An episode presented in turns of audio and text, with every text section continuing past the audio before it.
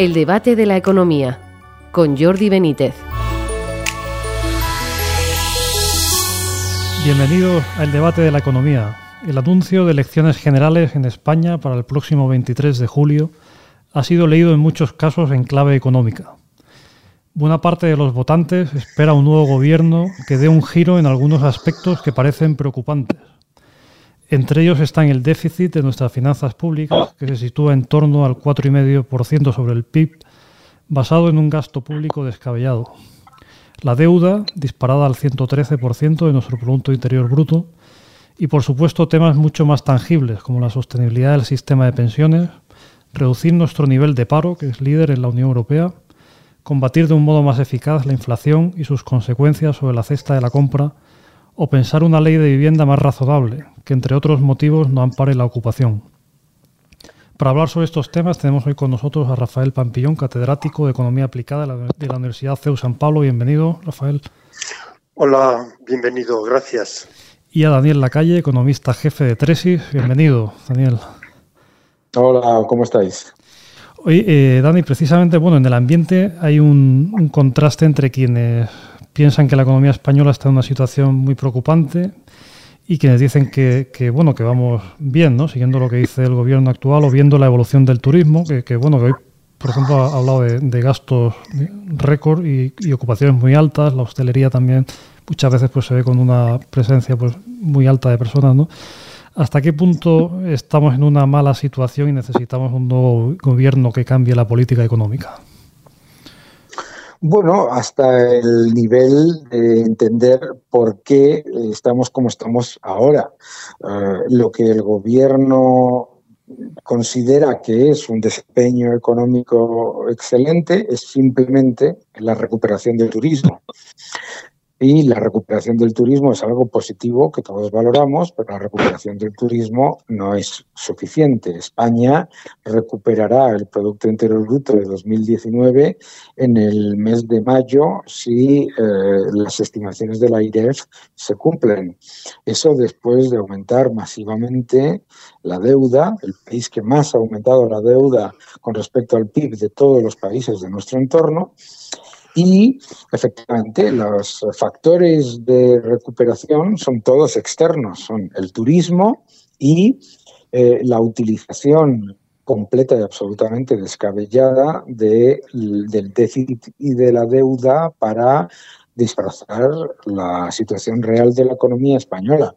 También debemos tener en cuenta por ejemplo, pues el dato de Producto Interior Bruto que se estima es, como vuelvo a repetir, recuperar el Producto Interior Bruto del año 2019 en mayo, es decir, que seríamos el penúltimo de la Unión Europea en recuperarlo, pero eso incluyendo la mayor inyección de fondos europeos, porque los fondos europeos aparecen en el PIB como, como ingresos. ¿no?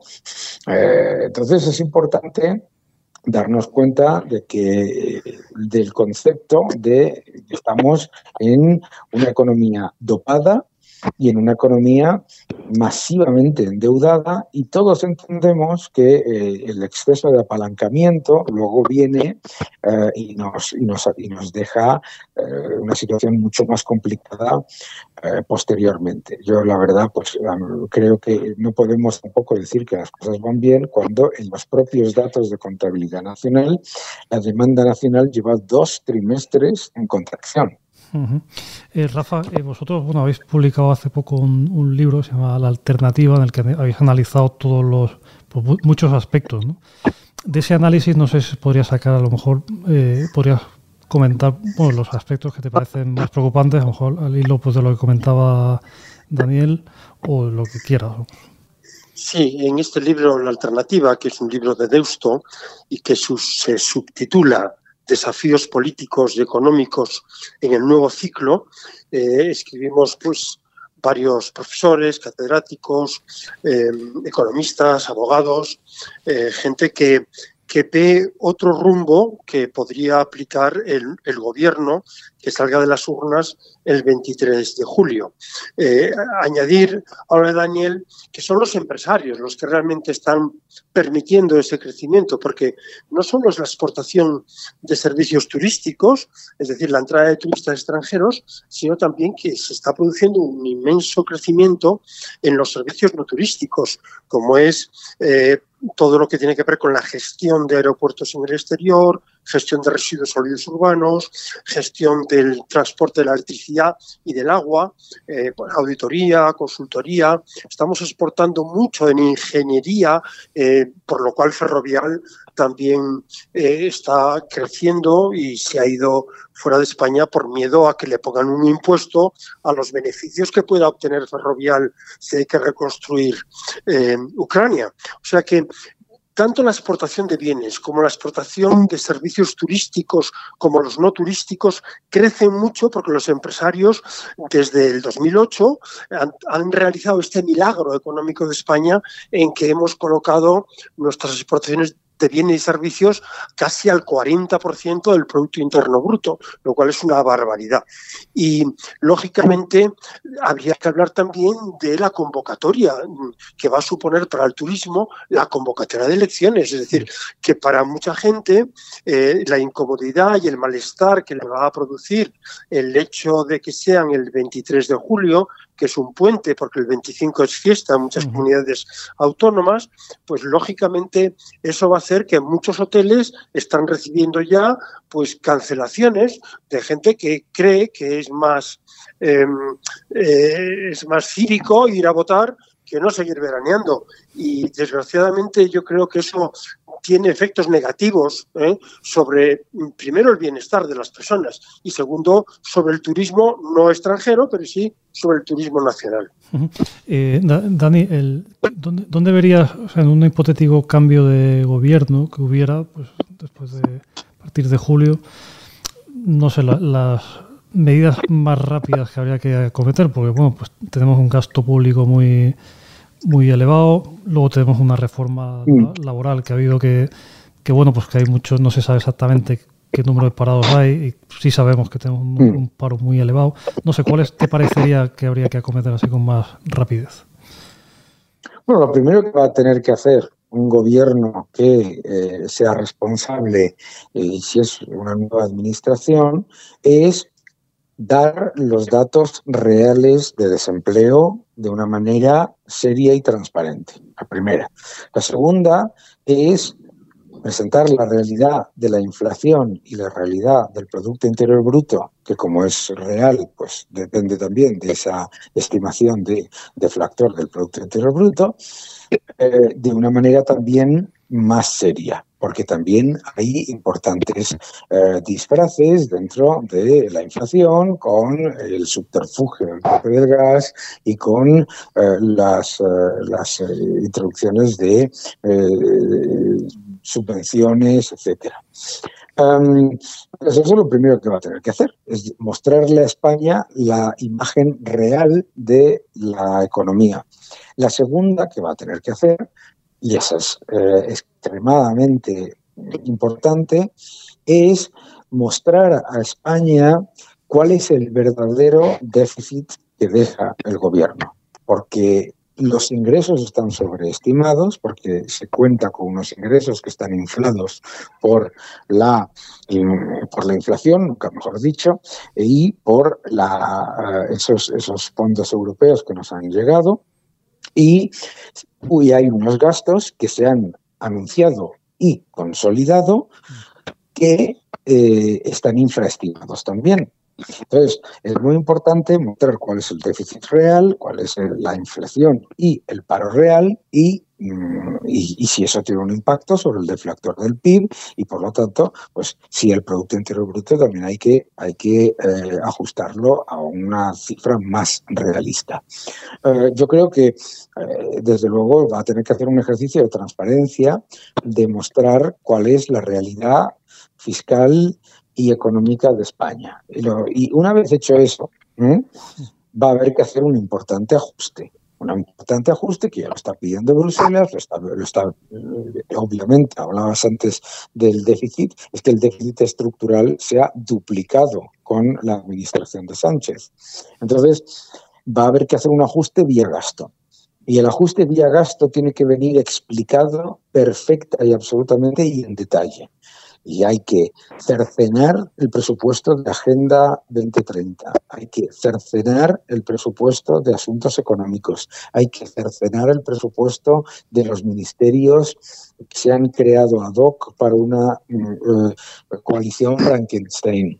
Hay que, hay que tirar por lo menos de 15.000, 20.000 millones de ese presupuesto que no ha hecho nada más que aumentar, porque es importante recordar el gasto público en España, el gasto político, ha aumentado en 32 mil millones. Es decir, el gasto que tiene que ver con, que no tiene nada que ver con eso que todo el mundo nos repite constantemente de, la sanidad y la educación. No, el gasto político, todo lo que tiene que ver con eh, engordar masivamente una administración que ya de por sí era esclerótica, ¿no?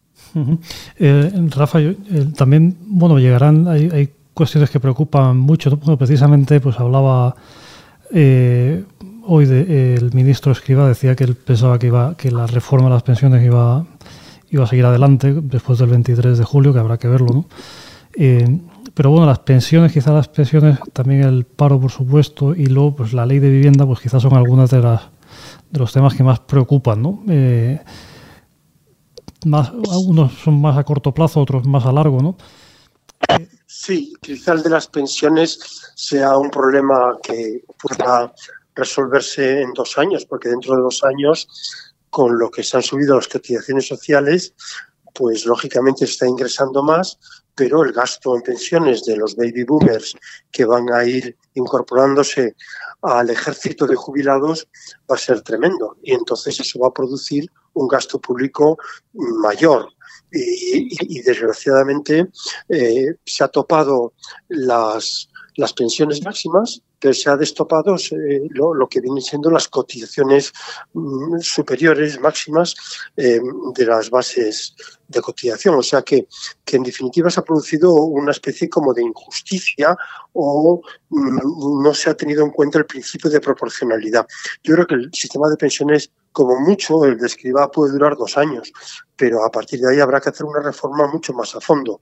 Y en cuanto a la vivienda, pues chico, la vivienda es que lo de los ocupas, todo lo que tiene que ver con el topar, el topar los alquileres, que ha producido un desbarajuste en el mercado del alquiler, que la gente, eh, claro, que son propietarios, pues mm, sabiendo que no van a poder subir los alquileres más allá de la inflación, eh, más allá de la inflación, no, más allá de donde diga el gobierno, que ha sido un 2% este año y, y, un 3% el año que viene. y si no pueden subir, pues están pidiendo más dinero a los inquilinos nuevos y eso significa costes altísimos para los eh, inquilinos, pero que los propietarios lo hacen para curarse en salud porque no, hay una eh, inseguridad jurídica sobre cómo van a ir esos niveles de subidas de alquileres. Entonces, eh, creo que la, ley mm, esta de los alquileres, pues mm, hay que reformarla y sobre todo ampliar la oferta de casas para alquilar de una manera convincente, de manera que la gente pueda encontrar un una renta razonable para pagar, que, es lo que no está ocurriendo ahora. Eh, Dani, eh, tanto las pensiones, quizás son las, pueden ser, me parece, las cuestiones más polémicas, ¿no? Tanto pensiones como vivienda, ¿qué, te parece ahora mismo cómo están estas dos cuestiones?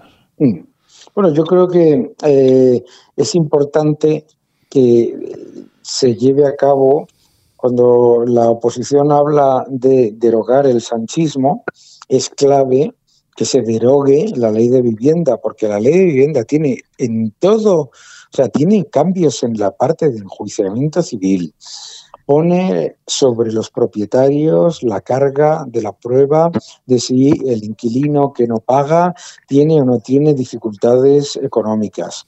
Eh, introduce una serie de costes que tiene que cumplir el, el propietario sí o sí. O sea, es una ley que directamente es inconstitucional y que va mm, y que ataca a la propiedad privada. Y no podemos permitir que se eh, maquille o que se reforme ligeramente, como, eh, como que parece que a veces se, menciona, una ley que va directamente contra la propiedad privada. Como dice Rafael, si se hace una reforma, se tiene que hacer una reforma de calado y profunda para que no se, no se pongan una serie de elementos tan aleatorios como la eh, poner en manos de los políticos la decisión de lo que es un área tensionada, lo que no es un área tensionada, o sea, es todo, eh, es de un nivel de vaguedad increíble.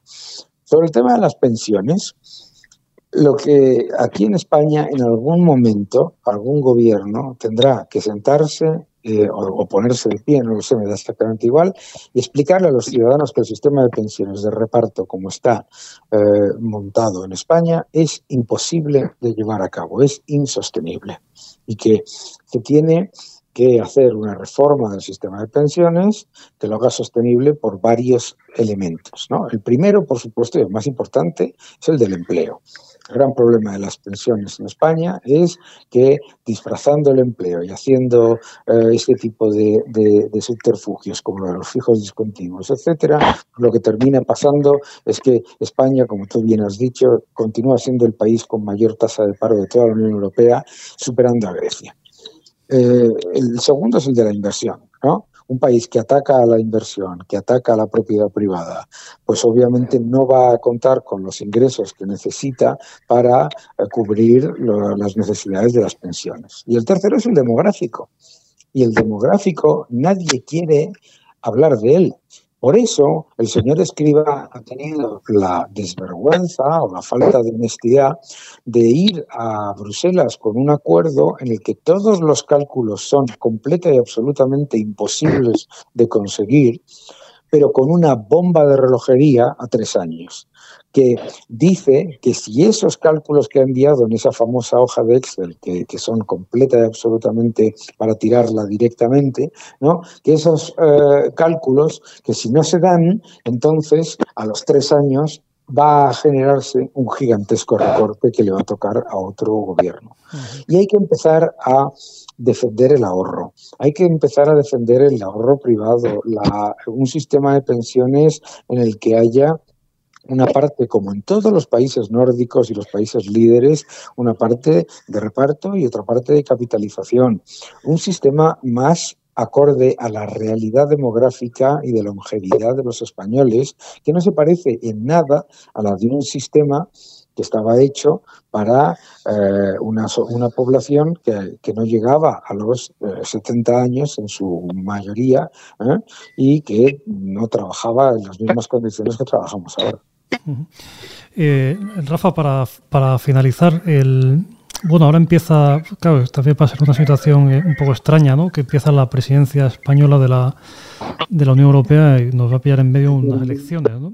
Pero bueno, no sé, piensas que nos puede dar un buen, por lo menos una exposición a, no sé, a otros países, no sé, una mejor presencia. Pues bueno, también es una cumbre, yo creo, un periodo que se lleva preparando desde hace mucho tiempo, tengo entendido. ¿no? Sin duda, y la presencia española en esta, en esta presidencia es fundamental porque nos jugamos mucho de tomar decisiones sobre las relaciones económicas entre Europa y Estados Unidos o entre Europa y China y también sin olvidar lo que es América Latina. Es decir, que España tiene una fuerza tremenda para poder eh, mantener y mejorar la inversión eh, europea en, en, América Latina y también de la inversión latinoamericana en Europa. A mí me parece que es una presencia muy importante porque también hay que considerar los aspectos de la inteligencia artificial, todo lo que tiene que ver pues, con eh, el tema de la descarbonización y digitalización, o sea que son temas que, están encima de la mesa, que eh, muchos han puesto de manifiesto esas dificultades eh, que, que, hace la inteligencia artificial y que, y que nos pueden deshumanizar. En definitiva, hay muchos problemas en, esta, en esta segunda mitad del año y están encomendadas al, al gobierno de España. Entonces, bueno, sin duda, el cambio de gobierno o el que el presidente haya eh, pues decidido realizar unas elecciones un día que es un día donde, eh, según el Instituto Nacional de Estadística, 20 millones de españoles están fuera de, su lugar de residencia, pues a mí me parece una cosa atroz. Y además es una cosa que perjudica claramente eh, ese cambio, si lo hay y si no lo hay, da igual ese cambio en la presidencia de eh, la Unión Europea que tiene muchísima importancia para el futuro de, la Unión. Y, ahí hemos de señalar nuestro protagonismo y nuestra presencia. Muy bien, bueno, pues ya tenemos que llegar al final. Solo nos queda dar las gracias a Rafael Pampillón, a Daniel Lacalle y a ustedes por seguirnos y les esperamos en una próxima edición del debate de la economía.